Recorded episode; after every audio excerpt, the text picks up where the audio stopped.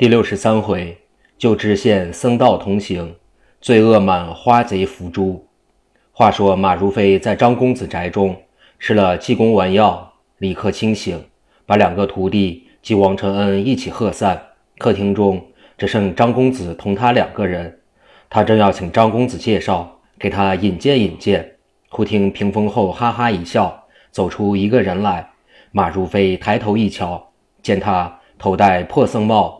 身穿破衲，下面赤着足穿着草鞋，身材短小，满脸油泥，头上短头发倒有三四寸长，龌龊非常，一路歪斜脚步进到客厅上。张公子忙起身一指，对马如飞道：“这位就是济公长老。”马如飞一想，济癫和尚怎么这个样的？人家都道疯癫和尚，真正不差的。想罢，起身见礼道：“吴方才。”不知如何，心中昏了，跟了一般无知之徒给师傅作对，多有冒犯，兴起恕罪。济公道：“不打不成相识，小事一回，不要紧，不要紧。”马如飞道：“吾不知为了什么，一时心中恍惚，跑到这里来了。吾记得吾出关时候是到平望去劝大徒弟江彪去的，渡江的时候还明白，后来如何回来，如何与这些人。”一同来到这里都不知道了。济公笑道：“你还不觉察吗？你是小西天火贼，乐会用迷信药投在酒中，把你本性给迷住，所以你只想归附小西天，与吾作对。”马如飞这才明白其中缘故。济公又道：“马道爷，吾知道平望知县王洪春同你有生死之交，他此刻被你大徒弟围困在城中，危险得不亦乐乎？”你应该去救救他才是呢。马如飞闻言发急道：“真的吗？”济公正色道：“这不是儿戏的事情，谁来骗你？只是此刻你大徒弟那里还有个头陀，本领极大，你也不是他的对手，须吾同你去走一遭才好。”马如飞道：“师傅如若真心肯去，最好了。”济公道：“自然真心的，只是事不宜迟，就此走吧。”张公子道：“大师傅，你是我们大人请来捉妖的，此刻妖还没捉，就要去管闲事，吾们这里的事怎么办？”济公道：“这事吾也知道的，但事有缓急，须有先后。这里的怪不会害人，严丹几时不要紧。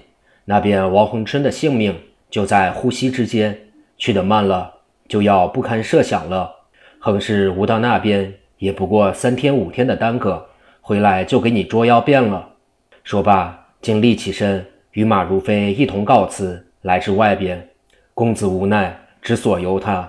二人到得门外，马如飞道：“师傅，你跑得快的吗？”济公道：“吾一日只可走三五千里路，算不了快的。”马如飞想到，这明是他说话哄吾了。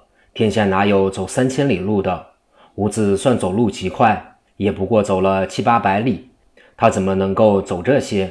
吾倒真不信，待吾试试他看。想罢，就对济公道：“师傅既能够如此快，我们大家放开脚步走吧。”走到平望衙门会齐。济公道：“好，吾们就此走吧。”马如飞果然撒腿就跑，走了半里多路，回头看和尚在后面慢慢一步一步地走来。马如飞暗笑道：“他如此走法，就是走上一年。”也走不了多少的，又走了数里，回头一看，索性连和尚的影也不见了。即到江边，忙唤渡过船，施展法术，半日之间已到平望城东门。远远望见东门旌旗遍野，杀气腾腾，自想到：吾这一回在路上误中毒药，耽误时日，幸喜程韩未曾失手，不至于害无恩人。一面想，一面进城。竟奔县衙来，知县王洪春早已派人在衙门首伺候。一见马如飞近前，急忙跑进里边禀报。王洪春立刻出来迎接，执手入内，直到花厅落座，送茶已毕。马如飞道：“吾接到老爷警报，及时上路，奈途中碰到小西天挡雨，被他用迷药把吾本性迷住，以致回转镇江，给西湖灵隐寺。”济公长老为难，幸亏他素知吾一生正直，知道吾受人所弄，所以骗吾到张大人宅中，暗里给吾丹药，把毒药霎时赶散。明白转来，他又许吾同来帮助朝灭强盗，只因他走路迟缓，赶吾不上，吾只得先来。他在后面也要到了。王魂春道：“这位道爷所说的，莫非就是祭奠和尚吗？”马如飞道：“正是他。”王魂春笑道：“他还是早上来的呢，现在在书房吃酒。”马如飞大惊道：“他早上同吾走路的时候，他明明在吾后面。”怎么一刻功夫就到了？况且从镇江到此只有一条路，怎么他从后面走到前面，吾会不瞧见不觉察呢？王魂春道：“他来的时候，吾就问他，他说他比你先上路，怎么倒是你先上路？”马如飞道：“吾不明白，吾要去刀教他呢。”王浑春道：“好。”即时领着马如飞直到书房，只见和尚在那里大把菜，大口酒。正在狠命的大嚼，马如飞道：“师傅真厉害，吾佩服你了。”吾道：“真不懂，怎么你在后面走到前面，吾会不见的呢？”济公笑道：“吾走到你面前叫你，你自己不答应吾，吾只好先走了。你走了大半天路，辛苦了，快来喝酒吧。”马如飞正要入席，忽见从外面闯进两个人来，家人等拦挡不住。王魂春大吃一惊，仔细一瞧，一个俊俏后生，一个蓝面红须红头发，相貌都轩昂得很。马如飞忙问道：“二位和尚寻谁？”二人道：“寻师傅。”济公不等马如飞开口，先说道：“这是吾的顽徒，一个姓雷名明，一个姓陈明亮。”说罢，就叫二人过来见见马如飞。二人这才上前见礼。又给王洪春见了礼，知县也邀他们一同入席。刚吃了一杯，忽闻城外金鼓齐鸣，鼓声大震。外面家丁报道：不好了，江彪领着头陀攻打城池，将要被他打破了。知县发急道：“这便如何是好？”济公道：“不妨叫马道爷收服他徒弟，吾去收服那头陀去。”说罢就起身道：“马道爷，吾们去走一遭再来吧。”于是济公在前，马如飞在后，雷鸣陈亮跟着出了衙署，也不坐轿，也不骑马，一路步行，奔至西门。上城一瞧，见城外江彪领着五六百兵马，骑着马指挥攻打。原来江彪下山的时候，不过带下一二百名小兵。及至到了城下，那些地方上的棍徒见官兵不敢对敌，只关着城门紧守，知道这一回。必定打破城池的了。大家想发住横财，抢掠一番，所以都投到江彪军中，帮他攻打，以致数日之间，竟骤增人数至一倍多，声势愈大，远近震动。今日更耀武扬威，口中喊嚷。济公看了看，即领着马如飞等三人走下城头，就叫小校开门。四人慢慢走出城门。江彪一看，前面一个穷和尚。后面跟着师傅，知道不好，想要退兵。一回头要给那头陀商量，焉知已不知去向。原来这头陀在小西天久闻济公道法无边，今日一见，说声了不得，一隐身，早已借风遁去。江彪不见头陀，自己一想，吾本不愿下山来打城池，都是这头陀教吾的。现在他见势不佳，立刻逃去。只剩吾一个人了，吾的本领都是师傅教吾的，吾哪里敌得过他？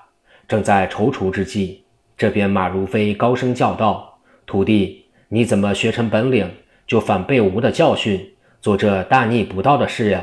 江彪答道：“吾不是要做强盗，因为吾挑着银两经过青凤山，被山上强盗拦抢，吾把他杀了。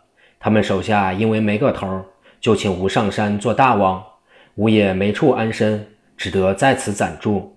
马如飞道：“你不得已做这强盗，也好原谅。为什么定要领着兵来打城呢？”江彪又把小西天的那头陀上山教他的缘故说了一遍。马如飞道：“现在这个头陀到哪里去了？”江彪道：“他见势不对，早已逃去了。”马如飞道：“既如此，你把众人散了，”跟吾进城吧。江彪不敢不依，只得把手一挥，众人俱各四散走开。江彪自己走过来，先给师傅行礼，又给济公及雷鸣、陈亮见礼，一同进城。回到衙门，王浑春闻信，急忙赶出衙门迎接。进到书房，马如飞先叫江彪给知县行礼，然后大家重新见礼落座。王洪春又叫厨房排酒，这才五人同席喝酒，吃了三四杯。忽然外边进来一个家人打扮的，给济公行礼。济公问道：“你是张公子院中的人吗？”那人道：“正是，正是。”济公道：“你有什么事跑来？”那人道：“老大人行园中出了大窃案，把钦差印信给偷盗去，大人发急，差人连夜渡江回家。”请大师傅速到行辕，给大人占算占算，到底落在谁人手内？焉知到得家中，师傅已动身到这里。吾家公子爷万分焦急，连夜差吾到此。吾跑了一夜，直到此刻才到。务请师傅速到行辕中走一遭吧。济公闻言，屈着指头一算，就道：“这件事情不要紧，包你三日之内把印信缴还就是。”你到行辕向大人报信，说吴和尚吃了酒就来，家人这才告辞，将出书房门。济公又叫他回来道：“我昨天捉住了刘香庙，现在安放他在哪里呀？”那家人道：“公子爷从师傅走后，恐怕有他党羽前来抢劫，就立刻差了二十位护家师爷，把他送到镇江府衙门里。镇江府朱敏公因为刘香庙是小西天余党。”外面犯下的案，各处都有，总共算来不下四五十起，就给幕府师爷商议定当，一面禀报上司，一面就请了王命，把他斩了，枭首示众。济公笑道：“吾这一回算定他应该死了，可惜狄元绍的妹子金光寨夫人，这一回就变做寡妇了。但他自己也禄命有限，不久必将死在吾手中。以吾算来。”不过还有二三百天的活命功夫。说罢之时，那家丁早已去了。又吃了几杯，济公道：“酒已够了，吾们就此走吧。”马如飞道：“师傅要到张大人行辕，吾领着徒弟暂时回山，缓日有缘再相会吧。”济公道：“吾占算起来，这一回张大人的印信是给你徒弟一块人头的，须得你也去走一遭，方好办呢。”马如飞不好推辞，只得说道：“大师傅既如此说，吾就同你去走一遭吧。”济公告辞王浑春，来至衙外，雷鸣、陈亮同马如飞师徒都跟在后面，一路向东门进发。方出城门，见前面就是一带黑暗暗的树林子。只见前面一人从林子里伸出头来一望，见济公等一行人走近，忙回身进去，济公就大嚷。有奸细，未知此人是谁？且听下回分解。